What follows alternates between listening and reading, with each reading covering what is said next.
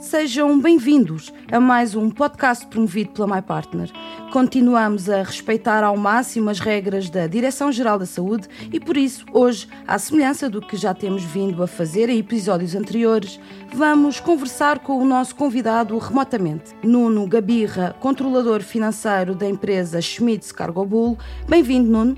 Começo por agradecer ter aceito o nosso convite para participar neste espaço de partilha de experiências criado pela My Partner. A Schmitz Cargo Bull é uma empresa internacional, fabricante de reboques, semi-reboques e em Portugal comercializam e têm serviços de manutenção. Nuno, em primeiro lugar, vamos apresentar a Schmitz Cargo Bull aos nossos ouvintes. Comecemos com uma curiosidade. Schmitz Cargo Bull pelo nome, é uma empresa alemã e, precisamente por isso, em 1998 decidiram alterar o nome. Retiraram uma palavra muito alemã que eu não consigo pronunciar, confesso que não consigo pronunciá-la, e substituíram-na por Cargo Bull. Desta alteração resultou também um novo logótipo da empresa, que aliás é o, é o símbolo que usam ainda atualmente. Queria antes de mais agradecer pela oportunidade que a MyPartner me deu para, para, para, participar nesta experiência. Relativamente à sua questão, realmente a Schmidt adotou o elefante como um dos símbolos, no sentido eh, de eh, ter um símbolo que desejasse eh, boa sorte ou bom trabalho a todas as pessoas relacionadas com o transporte, com a atividade do transporte, porque na religião budista o elefante com a tromba no ar é um sinal de boa viagem. E é basicamente esse é o objetivo da Schmidt, ou seja, desejar a todas as pessoas na área do transporte que tenham, façam um bom trabalho. É, digamos, aqui um, um símbolo simpático. Sim, de assim. positividade, assim. não é? Exatamente, sim. A Schmitz Cargo Bull foi fundada em 1892 por Franz Heinrich Schmitz. Lá está, o meu alemão não é o melhor, mas Franz Heinrich Schmitz. Schmitz. Em 2020, a empresa continua na família. O CEO é, aliás, descendente do fundador. Hoje é uma empresa que está presente em todos os continentes. Esta foi uma família que cresceu muito. É verdade. Portanto, em 1892, um, o, Franz Heinrich Schmitz abriu um negócio que era, era um ferreiro. e hoje em dia a empresa manteve sempre na família e tem um negócio global, sendo líder de, de mercado uh, na Europa e uma das empresas de, portanto, construtoras uh, de semi-reboques e vendedoras de serviços relacionados com maior importância no mundo. Um, só para ter uma ideia, hoje em dia um, trabalham 6.500 pessoas para a Schmitz e o volume de faturação é à volta de 2,28 bilhões de euros. Uh, são números de facto enormes na área de construção de semi-reboques e que nos levam a ter esperança também nos próximos anos continuar a consolidar a nossa posição. Uhum. Uma empresa com esta história acompanhou várias mudanças de paradigma em várias áreas, certamente, mas eu gostava que nos falasse um pouco em relação aos softwares de gestão, ao ERP. Não terá sido uma tarefa fácil. Estamos aqui a falar de uma grande empresa com muitos recursos, muito espalhados geograficamente pelo mundo e que ao longo dos anos foi crescendo além fronteiras. Houve sempre aqui, mas independentemente desta evolução, houve sempre aqui uma constante todos os projetos são geridos a partir da Alemanha. Ou seja, a empresa foi aumentando, mas sempre centralizada na origem. Sim, tudo o que são serviços partilhados, hum, digamos, são centralizados na Alemanha, sendo feito depois o rollout desses serviços aos países onde a empresa está presente. Aconteceu o mesmo no, no, no caso do, de, da implementação do, do NAV. Ou seja, foi feito em 2013 um rollout de uma, digamos, de um, uma base já pré-definida na Alemanha, na altura era o NAV 2009, em que em Portugal adaptámos, portanto, esse rollout. O que tivemos de diferente foi toda a área de gestão de serviços que em Portugal, na altura, era quase única no grupo. Ou seja, o grupo nos outros países está muito está representado mais na venda uh, digamos, de semi-reboques, quer novos, quer usados, e tinha, só tinha, salvo a Roménia e a Dinamarca também com serviços, ou seja, que era aqui os serviços, contratos de manutenção, preparações e venda de peças. Sendo que o sistema não estava muito desenvolvido nessas áreas. Nós, em Portugal, uh, portanto, a Schmitz aparece em Portugal através da aquisição da Tecnivan, que era um, um dealer de, de, de semi-reboques que já existia desde 1994. Em 2002, a Schmitz faz a aquisição. Ora, tradicionalmente, a Tecnivan já tinha este tipo de serviços e manteve. Conseguimos provar, uh, digamos, ao, ao a Schmitz AG, que uh, em Portugal era uma mais-valia ter um, esse tipo de atividade. Tal que, agora, só, só para ter uma noção, a estratégia do grupo, neste momento, assenta exatamente nesse serviço de valor acrescentado. Ou seja, em todos os países, a Schmidt quer ter uh, uma unidade, um armazém de peças central, que depois distribui a vários parceiros de serviço, ou diretamente aos clientes, ou então um centro de reparações próprio da Schmidt, além de estar apoiada também noutros parceiros de serviço, normalmente marcas que também fazem reparação a caminhões mas estou-me a desviar da sua pergunta, ou seja, relativamente aqui à questão de, de, de, da implementação do, do NAV em Portugal, esse foi o desafio, ou seja, adaptar a nossa necessidade de gestão de serviços a, ao, ao, digamos, ao projeto rollout, em que tivemos aqui muito desenvolvimento a fazer. E aí o apoio da MyPartner e a sua experiência noutros clientes com a atividade uhum. de serviços, especialmente de reparação, foi fundamental. Claro que nós também já tínhamos uma forma de trabalhar antes do NAV, também adaptámos a nossa forma de trabalhar antiga um, a, digamos, ao, ao, NAV, digamos assim. Houve aqui, um, um digamos, uma troca, de, quer de experiência já acumulada, quer de novas potencialidades que o sistema nos trazia, e fizemos, eh, digamos, essa primeira implementação. Mais tarde, portanto, agora já em 2018, 2019, fizemos uma coisa ainda mais desafiante, porque fomos um dos, uma das primeiras empresas em Portugal a adotar o NAV Business Central. Por isso, em relação a essa questão de Portugal e a equipa da Schmitz Portugal ter sido pioneira, dessa característica pioneira, de ter estado na linha da frente da implementação da solução Dynamics 365 Business Central na empresa. Primeiro, eu quero que comece mesmo para o início. Como é que isto aconteceu? Como é que se desenvolveu este processo? Nós aqui, eh, o que disputou este processo foi, sem dúvida, havia uma questão do licenciamento que estava a terminar da versão anterior que tínhamos e tínhamos aqui duas opções. Ou fazíamos um investimento para uma versão uh, abaixo do Business Central, mas que possivelmente em 3, 4 anos tínhamos vontade novamente a investir, ou avançávamos já para uma solução de futuro como o Business Central. E foi a decisão que tomámos. Sabíamos do risco de ser, obviamente, dos primeiros a adotar essa solução eh, em Portugal, mas encarámos como um desafio, também uma oportunidade e, e conseguimos cumprir, eh, penso eu, estava, os nossos objetivos e atualmente eh, estamos a trabalhar tranquilamente com essa versão. Para essa implementação, vocês optaram por ter um parceiro. Como é que vocês escolheram o parceiro? Como é que se desenvolveu esse, esse processo? No fundo, eu gostava que me contasse como é que este projeto nasceu desde o embrião. Por isso, vocês sentiram a necessidade de mudar, escolheram o software e escolheram depois o parceiro? Sim, eh, pronto, a nossa relação com a MyPartner vem já desde 2013 e uma vez estava a correr bem, decidimos apostar no mesmo parceiro agora para este, para este update do Business Central. É, a relação com a MyPartner, a chefe de projeto inclusive foi a mesma, a Carmen Cruz, desde 2013, eh, e foi algo que nos, a relação ser tão boa foi um fator preferencial. Sinceramente, nesta, só para ver, nesta última, este update do Business Central, ainda equacionámos pedir propostas a outras empresas, mas eh, logo na primeira abordagem vimos que não, vamos manter na MyPartner, portanto a, a relação foi, é de facto extraordinária temos tido um, um apoio muito forte. Costuma-se dizer que a equipa vencedora não se mexe, não é verdade? É verdade, é verdade.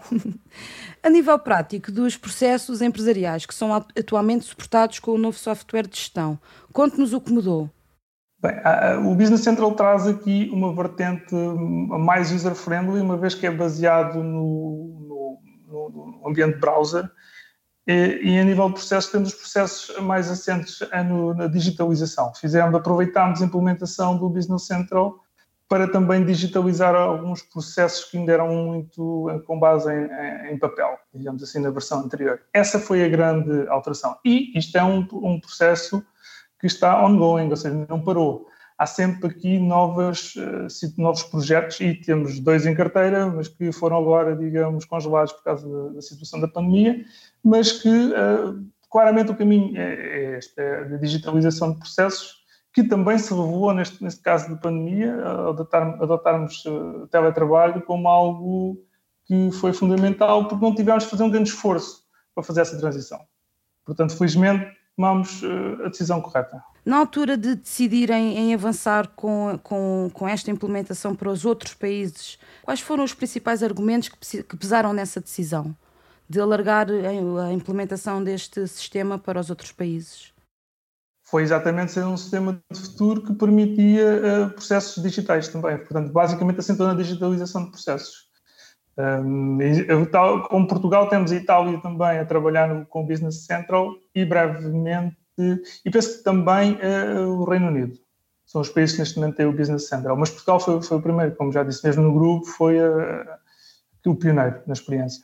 Nuno, enquanto gestor de uma empresa com experiência nesta área, peço-lhe que deixe aqui conselhos a quem, eventualmente, algum ouvinte nosso, esteja nesta dúvida se é a altura de mudar, o que deve fazer, como deve mudar.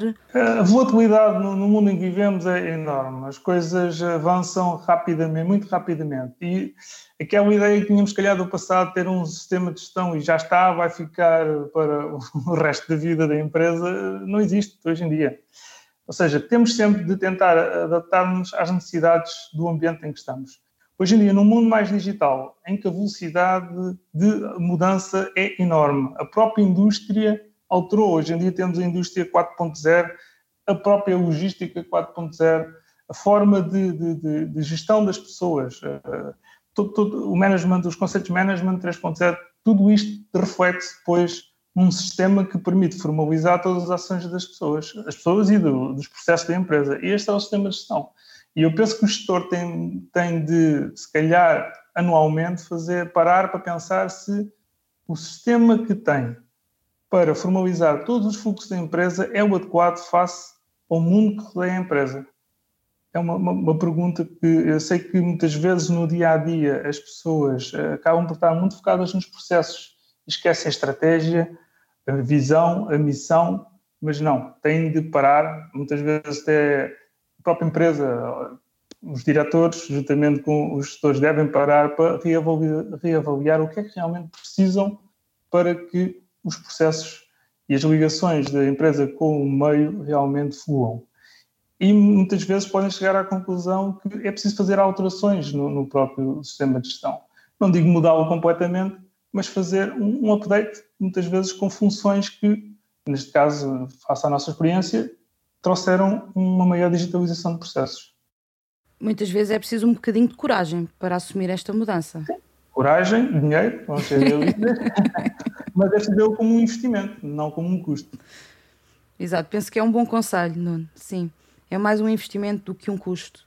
Exatamente. E neste caso em concreto, qual é que considera ter sido a chave de sucesso desta implementação? Obviamente, eh, a comunicação, para mim, é fundamental, a forma eh, como se conseguiu comunicar em todo o processo. A própria organização, em que utilizámos outras ferramentas do Office 365, nomeadamente o Teams, e estamos a falar de 2018, em que o Teams era uma coisa relativamente nova, com as potencialidades que já, algumas das que já tem atualmente. Formalizámos todo o processo no, no Microsoft Teams também.